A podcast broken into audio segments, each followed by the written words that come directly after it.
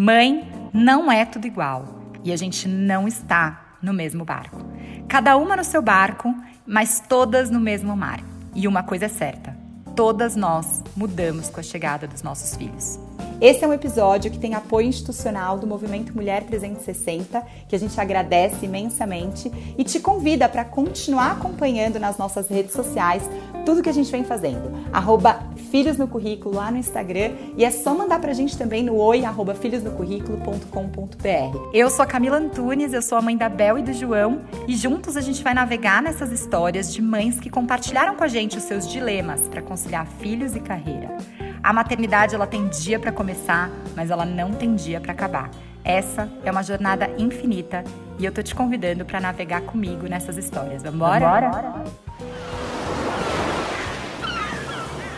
E hoje no episódio a gente vai conhecer o barco da Renata Movzovic. Acho que já falei errado, Renata. Depois você me Falou certo. Ela é mãe das gêmeas. Ai, que bom! Imagino que todo mundo confunde esse nome, né? Ela é mãe das gêmeas Esther e Joana. Ela é executiva de Real Estate em multinacional de varejo alimentar.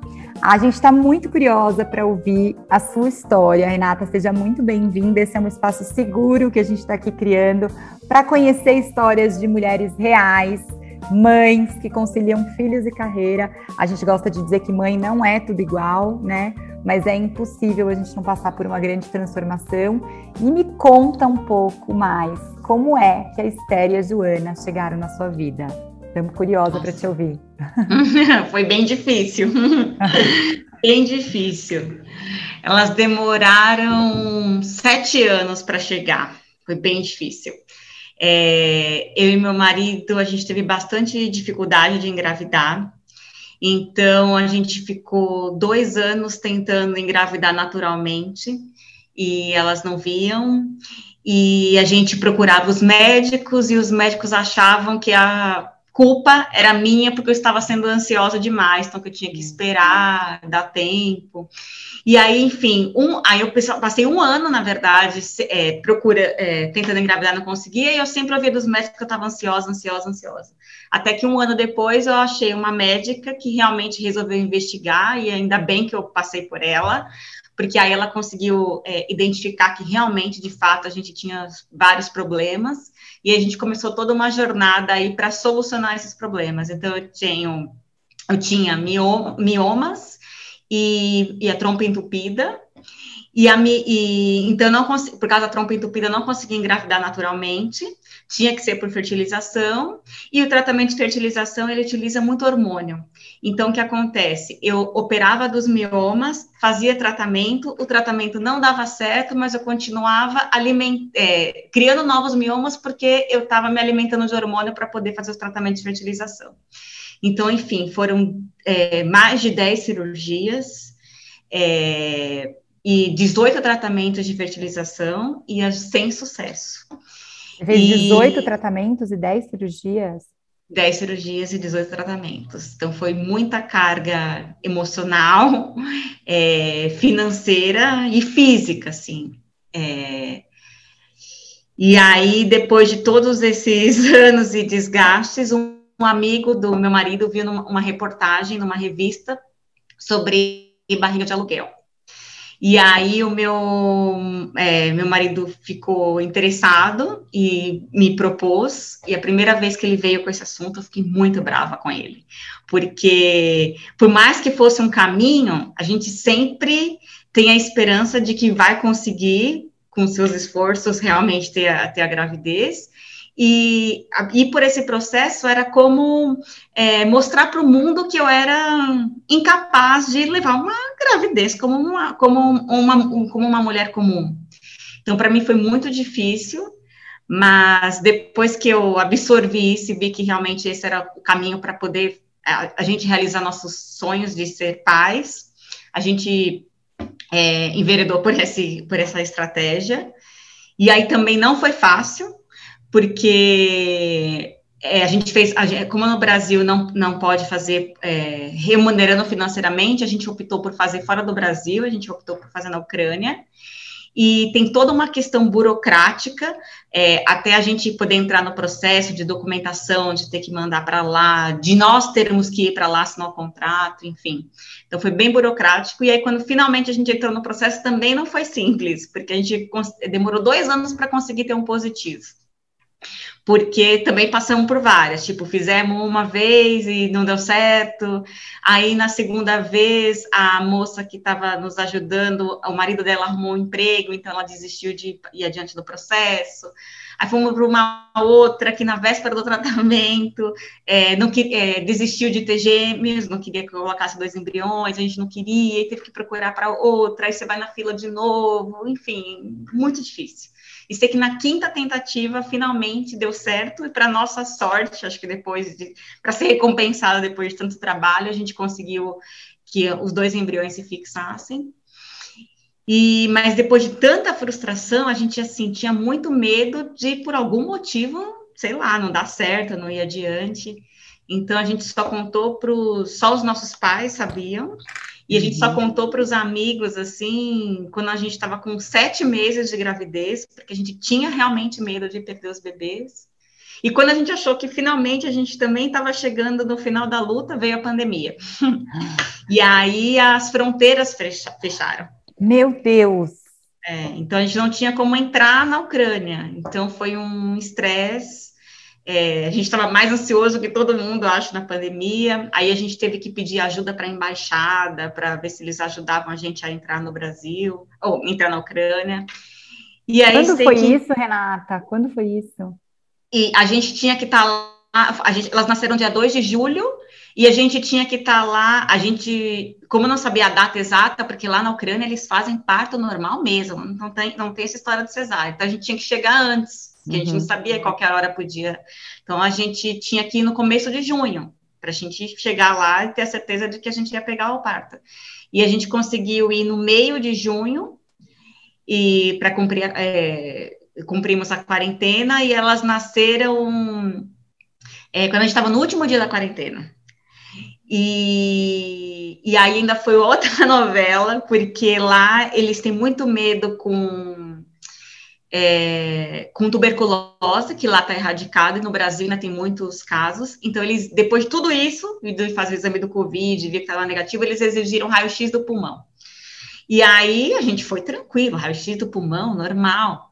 Aí, eu, aí eu, é, nós dois fizemos e começou um alvoroço no hospital, assim, entre as enfermeiras. Aí eu pensei, né? Com certeza deu alguma coisa no Leandro, porque ele nunca faz exame, eu tô direto no médico, comigo tá tudo ok. E aí, para minha surpresa, não tinha nada no pulmão dele, e no meu tinha uma cicatriz antiga.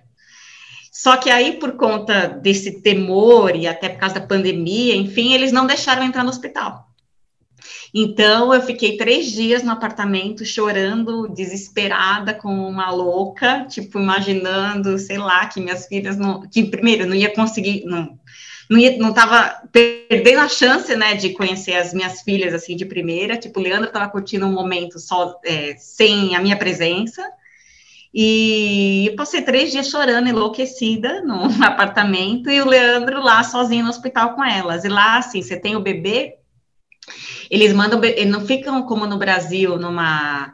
É, no berçário, né, e volta, não, fica no quarto com você sem nenhuma ajuda. Então, Leandro ficou sozinho, enlouquecido também, com as duas bebês sem ter nenhuma ajuda, tipo, pai de primeira viagem, e eu chorando no apartamento, ele tentando, além de tudo, me consolar pelo telefone. Aí, três dias depois, finalmente, eu pude, quando elas tiveram alta, aí eu fui no, na, é, no hospital para conhecer minhas filhas na parte de exterior do hospital, porque eu não podia entrar. E aí, quando eu vi aquelas duas bebezinhas, aí realmente tudo ficou pequeno. Renata! tipo, valeu a pena. Eu não estou sabendo como continuar agora. É uma novela, uma novela. Eu não estava preparada para essa história, Renata. Eu não estava. Gente, quem está ouvindo esses episódios está vendo que eu estou assim. Eu não estava preparada para ouvir tudo isso. Não sei nem por onde começar a te perguntar. porque essa história é uma história de real, mas ela é de cinema, né? eu, assim, queria te abraçar agora, porque eu imagino esse encontro com a Esther e com a Joana, é, que são filhas no seu currículo, mas que já vieram ensinar muito antes, né? A gente fala isso, ter filho começa muito antes até de ter filho, né? É, muito antes deles chegarem, a gente já tem aprendizados, e aqui a sua história ela vem muito desse lugar de resiliência, de força, né? De coragem aí, de aceitação, adaptabilidade. Eu não sei, são tantas coisas que eu escuto é, nessa sua jornada. O que, que você sente que que nesse período, eu imagino que quem está tentando também tem esse desafio de conciliar filhos e carreira, né? Eu imagino que nessa sua jornada de 10 cirurgias, é, 18 tratamentos, como foi isso em relação ao seu trabalho? Como que era? É, como que acontecia isso? Então, eu tinha, acho que como a maioria, talvez, das mulheres, eu tinha muito medo é, do, das pessoas saberem no meu trabalho, e de eu, sei lá, ser desligada por causa disso, porque assim, porque eu estava me preparando para uma gravidez, então que em breve talvez eu saísse de licença maternidade, então eu tinha muito temor. Então eu não contava. E aí foi, não foi fácil, porque eu tinha que me ausentar do escritório para fazer tratamentos, para fazer a cirurgia.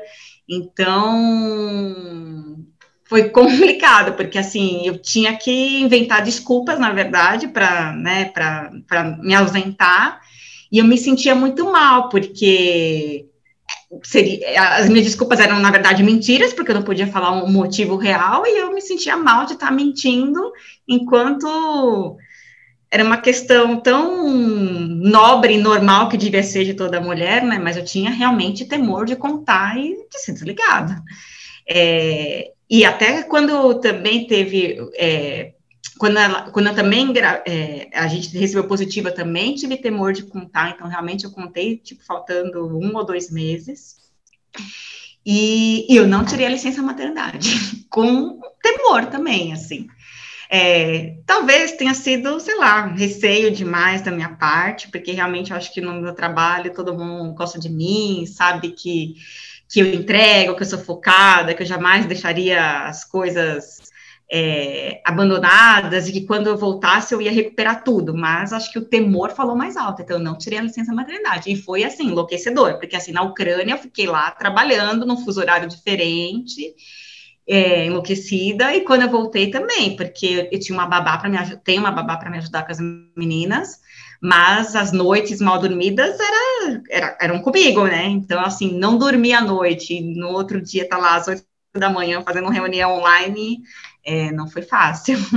Não foi fácil. Você falou muito desse medo, né? Muito desse temor que eu acho que acompanha muitas mulheres. Acho que muita gente que está ouvindo também a gente deve é, compartilhar desse sentimento de medo, né? Você acha que tinha alguma coisa que você poderia ter feito, ou alguém, ou, o que, que poderia ser diferente para a gente poder ter esse espaço? Porque você está aqui compartilhando de forma tão tão aberta, assim, eu até já te agradeço por tanta honestidade com a gente, tanta abrir realmente essa vulnerabilidade, que não é fácil, né, a gente se abrir, é, e eu fico muito feliz, porque eu acho que quando a gente tem oportunidade de falar, parece que a gente tira, né, um elefante da sala, assim, a gente... É, posso falar sobre isso, né? E abre espaço para outras mulheres poderem falar sobre isso, né, Renata? Você sente que talvez uhum. essa história ela também tem esse, esse lugar? assim, de abrir esse espaço? Sim, com certeza. E, e acho que é uma mudança que realmente ela tem que ser maior trabalhada nas empresas, sei lá, em, em, em, formato amplo, assim, porque, assim, acho que é um negócio que, que, que impacta todas as mulheres, e por mais que, eventualmente, sei lá, na época eu tivesse, sei lá, falado com o meu chefe, ele tivesse me tranquilizado que isso não ia acontecer, ele estaria resolvendo, sei lá, o meu caso pontual, que eu estava com temor, mas acho que todas as mulheres passam por isso. Então, realmente, teria que ter um, um trabalho mais, mais amplo, assim, na, nas empresas em geral, para que as mulheres se sentissem mais confortáveis com relação à maternidade. É, porque, pelo que eu escuto da sua história, também teve um sentimento que eu compartilho, que é também, acho que comum, da solidão, né? É, foi, você viveu um período muito em silêncio também, muito sozinha numa coisa que é para celebrar, né? Primeiro porque você estava tendo um desafio imenso, é, e depois porque você não podia contar, talvez, que você estava vivendo um momento muito feliz, né? Assim, sim, sim. foi muito solitário, né? E poderia ser compartilhada essa alegria com outras pessoas se a gente tiver um espaço que é mais humano, né?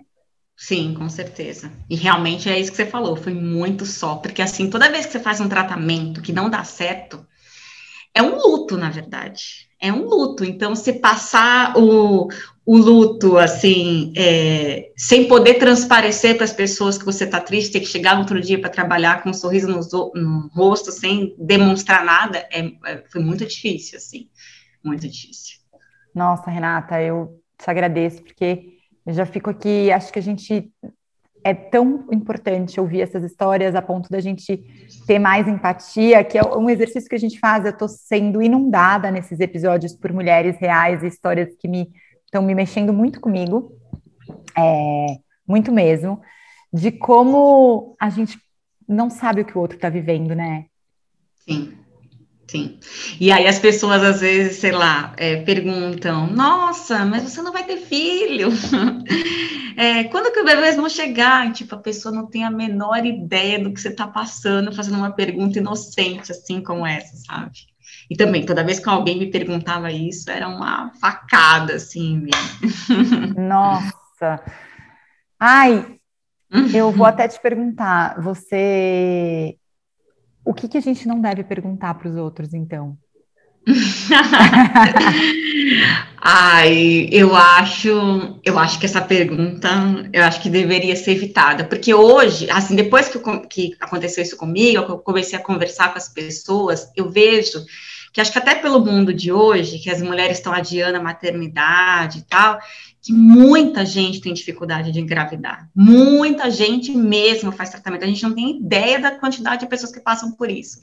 Então, eu acho que talvez essa fosse uma, per é uma pergunta a ser evitada, porque você não sabe o que a pessoa realmente está passando, assim.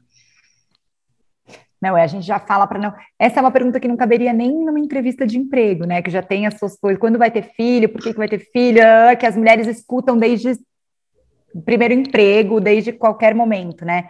Agora, é, essa invasão de quando vai ter filho e as pessoas te cobrarem isso, né? Porque você também poderia não querer ter filho. E é um problema seu. Não faz, uhum. não cabe a ninguém se meter nessa história, né? Mas as pessoas perguntam e às vezes, né, vamos, vamos levar a hipótese de que ninguém, não estamos fazendo por maldade, mas vamos prestar atenção aí, pessoal, o que, que a gente está perguntando para os outros, que forma está caindo as nossas conversas, né? De que forma a gente está olhando para as pessoas ou fazendo julgamento e cobrança, né?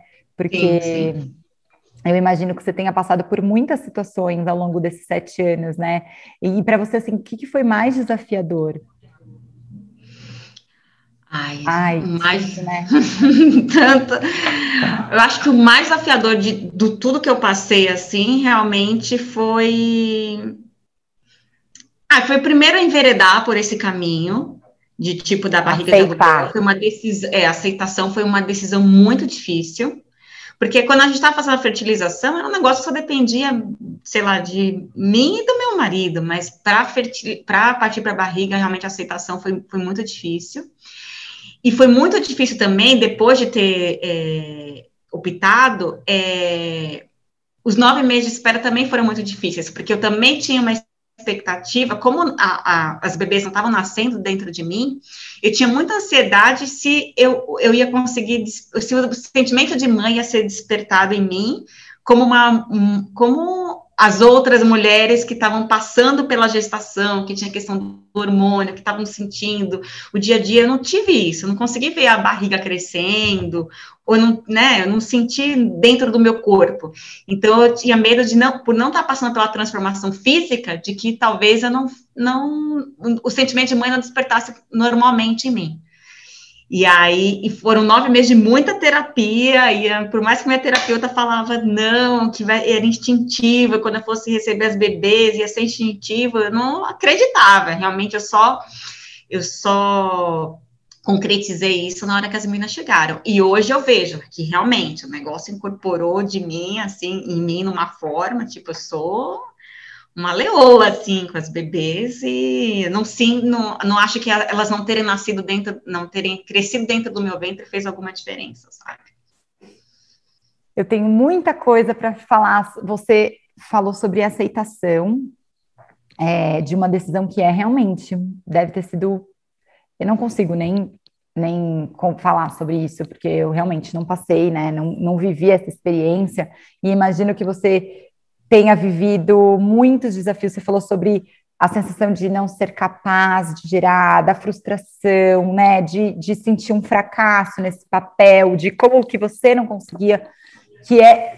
São coisas que a gente costuma se maltratar muito, né, enquanto mulher. Eu acho que é, eu, eu compartilho do sentimento, não da história, de me maltratar também, é, de me sentir muitas vezes fracassada, muitas vezes frustrada, muitas vezes incapaz, também como mãe. E, e nisso que você falou do amor, eu queria muito, a minha história é muito diferente, eu queria muito, para mim, eu não tive dificuldade, e eu gerei na barriga, eu não acho que eu me conectei, assim, é, não, não foi algo uau da gestação, é, claro, passei bem, punha a mão, sentia chutar e tal. E o vínculo não foi automático. Não foi. Então, hoje eu consigo saber que é uma construção, né? É uma decisão mesmo, é uma escolha a gente se doar para essas crianças e, e construir essa história, né, com elas. Uhum. Eu tenho dois também, tenho o Abel e o João. E e esse medo que você está falando, eu também eu senti por aqui, sabia? Nossa, é engraçado, porque eu jamais imaginaria que uma pessoa que não tivesse dificul... não tinha dificuldade teria esse mesmo medo ou essa mesma dificuldade. E eu compartilho dela. É... Então, assim, para você saber que Mãe não é tudo igual mesmo, mas quando a gente fala sobre esses assuntos, talvez a gente encontre mais histórias que a gente se conecte do que a gente se afaste. Então, obrigada, porque eu já estou aqui chorando. Com... ai, ai. Olha, gente, não estou preparada para essas histórias, viu? Eu tá sendo um processo tremendo para mim de um exercício de escuta e de cura até. Obrigada mesmo.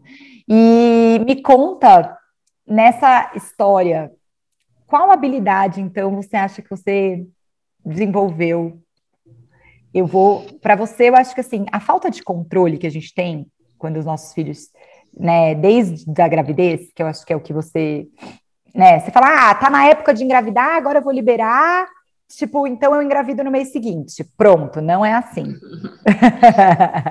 Não mesmo. É, que habilidades você percebe que as meninas, desde das tentativas te trouxeram enquanto pessoa? Eu acho que a persistência, eu acho que talvez a persistência já, já era de mim, é, e eu acho que foi uma questão que ela desenvolveu mais com a questão da, de todas essas tentativas infrutíferas. Então, acho que a persistência ela desenvolveu mais ainda em mim, assim. E no meu trabalho eu vejo que eu sou muito persistente. Tipo, sei lá, se aparece uma atividade que ninguém quer fazer, ah, impossível, não vai dar certo. Não, eu pego, eu faço, eu insisto até que vai dar certo. Eu acho que a persistência é, foi uma das minhas, das habilidades, assim, que mais desenvolveram assim em mim. Eu vejo que você é persistente. Se você é persistente, uma hora você vai conseguir. Não tem problema que não se resolva, né? Não, não, não. eu acho que esse sentimento de não desistir, né, Renata, de tipo, você tinha muita convicção, eu acho, dessa, desse propósito também, você tinha muito esse desejo de você vai, vai, vai ser mãe, né? Você esse desejo imenso aí que vocês estavam nutrindo. E a persistência realmente, tipo, eu sinto isso também, de não desistir, não é, não é nem a persistência, é de recomeçar, assim, sabe? Toda vez que eu tô desanimada, eu falo, não, eu não vou desistir, eu vou começar de novo, eu não vou desistir, eu vou começar de novo, e, e essa não permissão aí de, de desistir mesmo por eles, né, e, e pela minha vida e pela minha história. E você acha nessa história, quando você já me contou um pouco, né? Você foi para a Ucrânia, então, em junho, é isso? E voltou isso. com as meninas quando? A gente voltou um mês depois, a gente voltou em, no final de agosto. No final de porque, agosto. É, porque a gente não queria que elas viessem. Primeiro que tinha que demorar 15 dias para elas poderem pegar avião, que elas eram muito pequenininhas. E a gente não queria é, pegar o avião sem elas tomarem a BCG, que uhum. aqui no Brasil é tão normal, você sai do hospital com a BCG, lá, por justamente estar erradicada a tuberculose, não tem BCG. Então, foi uma luta para a gente conseguir a BCG, então por isso que a gente demorou tanto para voltar. E a gente voltou no final de agosto. E, e tudo não... isso você estava trabalhando? Tudo isso eu estava trabalhando lá online, né? E aí uma coisa que, entre aspas, vai, facilitou é que, como teve essa questão da pandemia, as pessoas começaram realmente a fazer home office. Então, tipo, não foi tão estranho, vai, eu trabalhar de home office, porque todo mundo estava assim por causa da pandemia.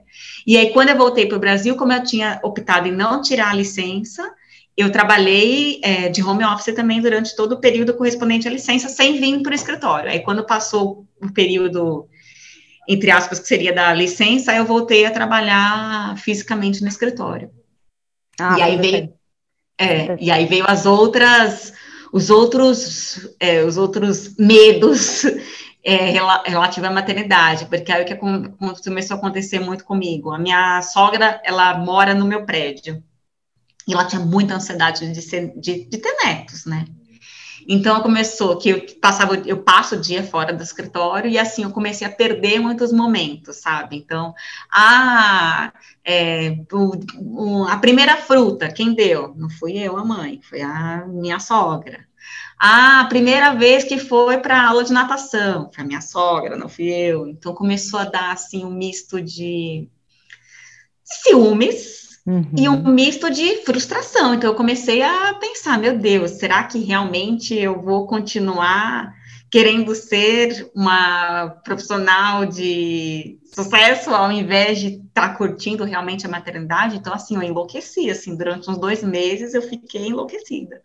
E aí eu falava para o meu marido que eu estava passando por isso, ele não acreditava, porque assim a gente se conheceu no trabalho e ele me conheceu como uma profissional que corre atrás, que é pilhada, que é, que é independente, não escuto desaforo, não peço nada para ninguém, para o meu pai desde os 18 anos. Então ele começou, ele ficou perplexo, como assim está ouvindo isso de mim?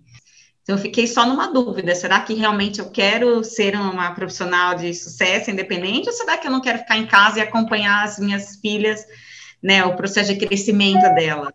Então, eu fiquei uhum. nessa, nessa dúvida. É, acho que muita, você sabe que muitas mulheres, a gente tem uma pesquisa, eu não vou falar o dado certo, mas acho que 84% das mulheres pensam é, em mudar de trabalho depois da chegada dos filhos. Tipo, isso acontece, né? A gente se questiona, assim, e você está abrindo de uma forma tão honesta e tão transparente aqui com a gente, mas de fato isso é bem comum a gente falar, e agora, né? É, como que eu faço e que escolhas eu sigo? Porque também se a mulher pode escolher e tem condição, é, é uma decisão, é isso, gente. Mãe não é tudo igual, não estamos aqui para julgar. As pausas, as vontades de fazer ou de seguir, essas são histórias para a gente se inspirar. E, e aí você ficou com esse receio de novo, essa, essa, você chamou de. Você falou frustração, eu acho, que você ficou sentindo ciúmes é, eu senti ciúmes e senti medo, medo, sei lá, de talvez as minhas filhas no futuro é, ficarem mais ligadas à avó, por exemplo, que estava acompanhando esses momentos, do que a mim. É, minha mãe também trabalhava fora quando eu era criança e eu sinto muita. Eu senti muita falta da minha mãe no, na, na, na, minha adolescência, então eu não queria. Fiquei no dilema se para minhas filhas isso também não ia ser um, um problema.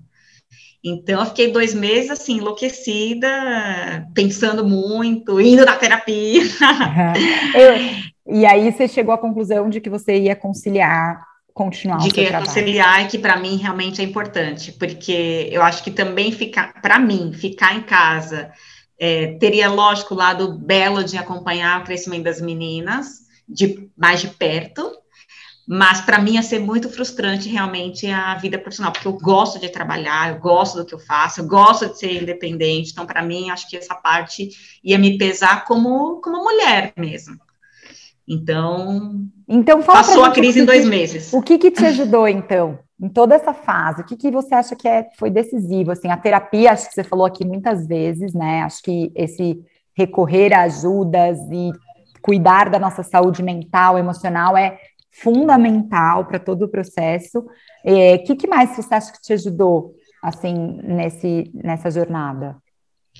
Eu acho que nisso, para mim, a, a, minha, a minha terapeuta tinha falado, ah, passa uns dias em casa, né, mais próxima das meninas, para ver se você vai gostar dessa rotina antes de você tomar uma decisão tão radical. E aí eu consegui fazer isso, então, de passar uns dias em casa só com elas e ver como é que seria a minha rotina.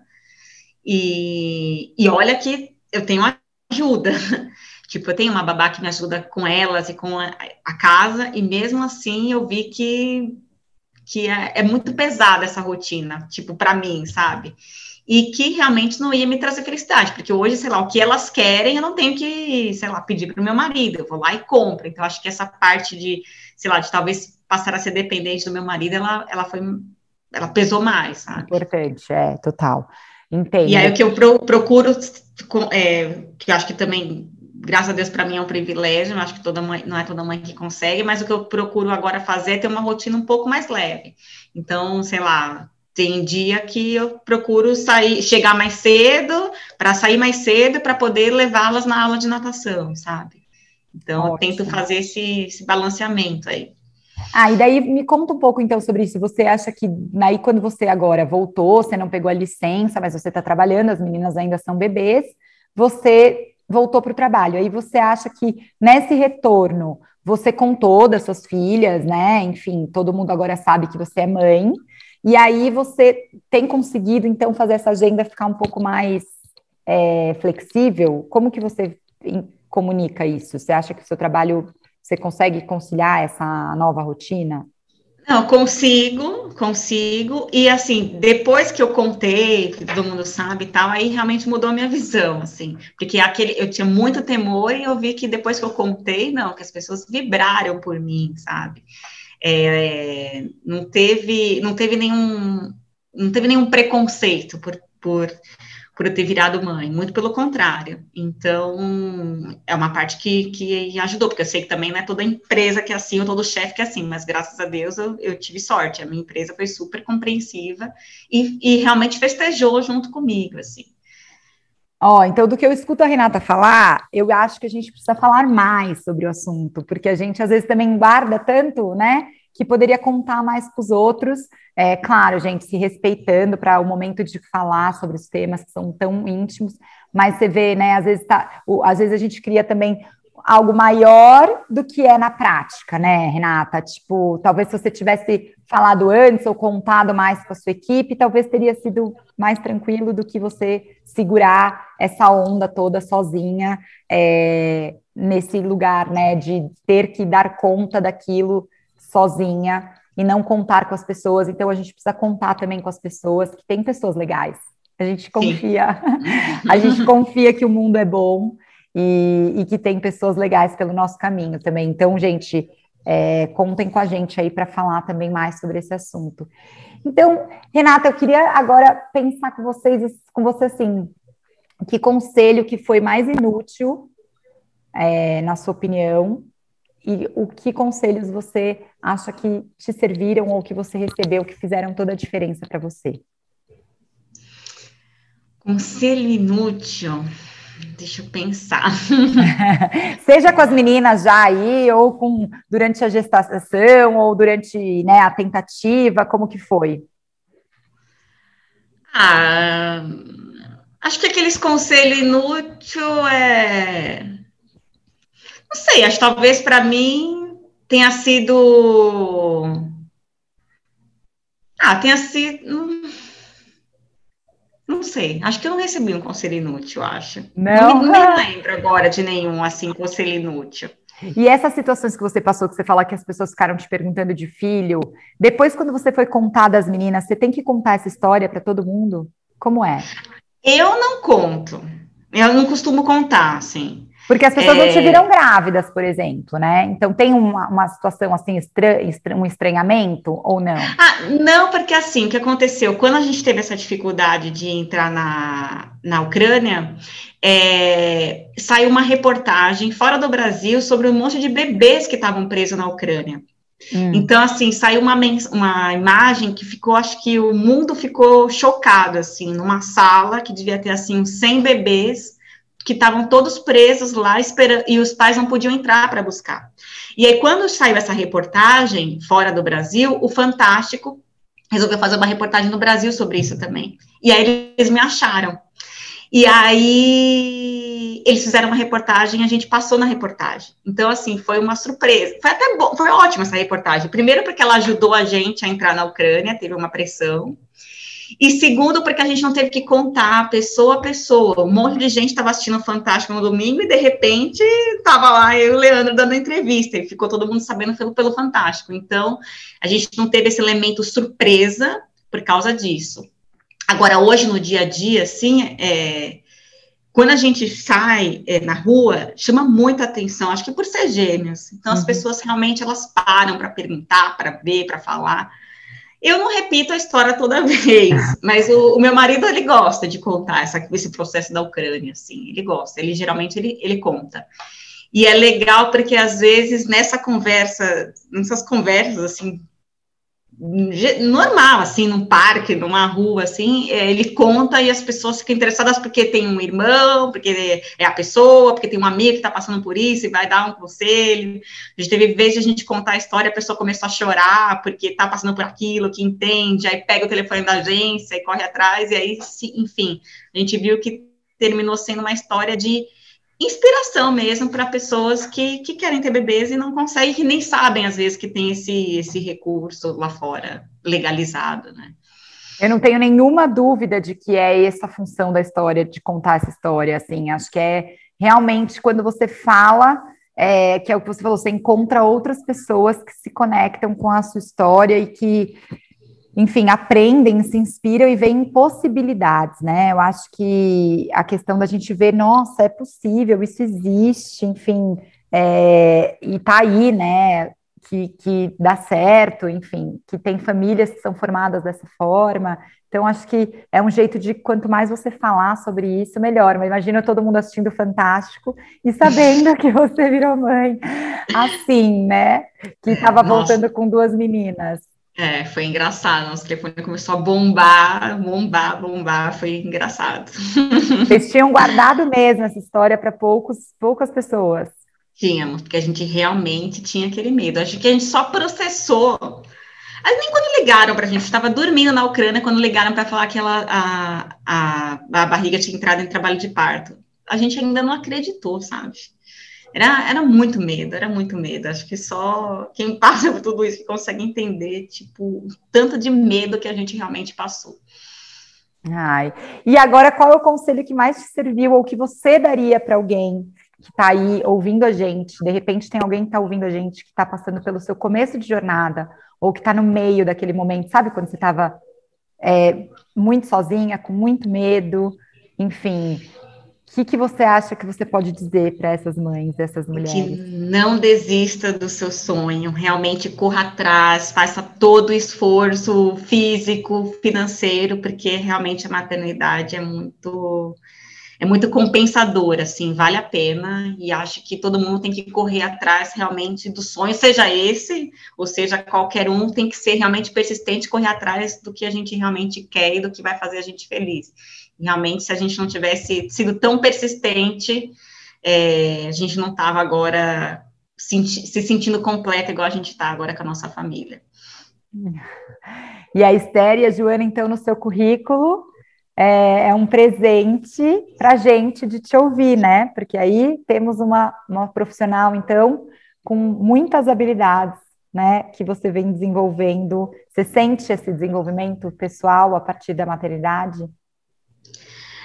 Ah, eu acho que agora, assim, que elas são muito bebês ainda, né? Elas estão com nove meses, mas eu sinto que a maternidade ela vai, ela vai me exigir outras, outras, outras habilidades. Então, sei lá, eu vejo por exemplo, essa questão de, de conciliar né, o trabalho com a vida pessoal, antes, se, se, me falassem isso, jamais, tipo, eu ia abdicar, sei lá, uma hora do meu trabalho para fazer qualquer coisa pessoal. Agora não, eu já vejo, eu já estou tratando a questão mais leve.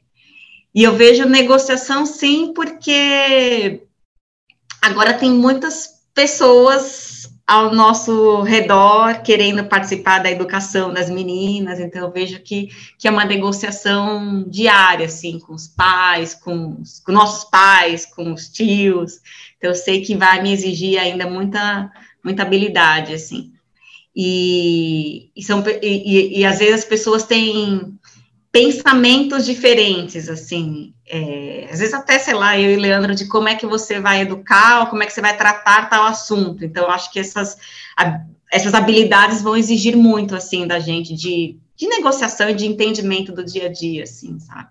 Total, de empatia, de comunicação, e é muito o que a gente fala, e a gente acredita muito nesse desenvolvimento pessoal, e eu super te convido a aceitar o convite da Esther e da Joana para você crescer todos os dias com elas e colocar elas no currículo nessa história que é tão, tão inspiradora, que merece livro, merece série, merece temporadas no Netflix. A gente torce para que mais histórias como a sua sejam de sucesso, para que a gente tenha como contar. Eu te agradeço imenso, assim, a sua participação, a sua entrega aqui nessa, nesse tempo que a gente ficou junto, tanta honestidade, transparência mesmo, obrigada.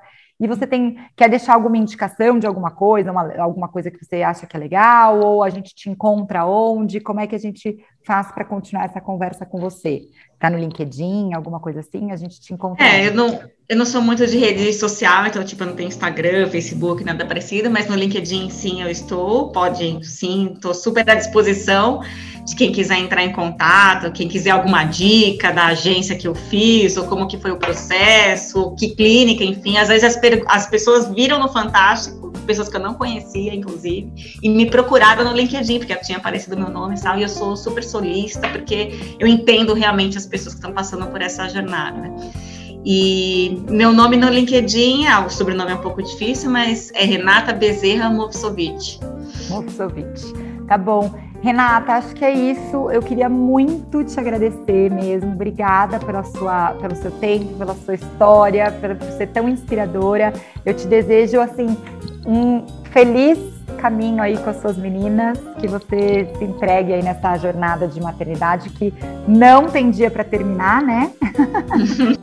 e aí a gente vai seguindo juntas, crescendo ao lado dos nossos filhos. Obrigada, viu? Imagina, obrigada a você. Espero que essa história sirva de inspiração para outras mães. Tenho certeza de que sim. E, gente, obrigada a vocês que estão acompanhando. Sabem que a gente está aqui nessa jornada de que mãe não é tudo igual. Então, escrevam para gente, oi, arroba filhosnocurrículo.com.br, lá no Instagram, Filhos no Currículo, LinkedIn. E eu sou a Camila Antunes, mãe da Bel e do João, e estou aqui navegando com vocês nessa jornada que é da maternidade. Obrigada por a gente navegar no seu barco hoje, Renata. Beijo. Beijo, obrigada. E assim a gente chega ao final de mais um episódio da temporada Mãe Não É Tudo Igual. O nosso podcast para mostrar que a gente não tá no mesmo barco, mas que histórias conectam e a gente pode se inspirar a partir delas. Esse é um episódio que tem apoio institucional do Movimento Mulher 360, que a gente agradece imensamente e te convida para continuar acompanhando nas nossas redes sociais tudo que a gente vem fazendo. Arroba Filhos no Currículo lá no Instagram e é só mandar pra gente também no oi arroba filhosnocurrículo.com.br. A gente fica muito feliz de dividir com vocês essas histórias que nos inspiram tanto. Então, até a próxima terça-feira com um episódio novo e não esquece de colocar seus filhos no currículo, hein?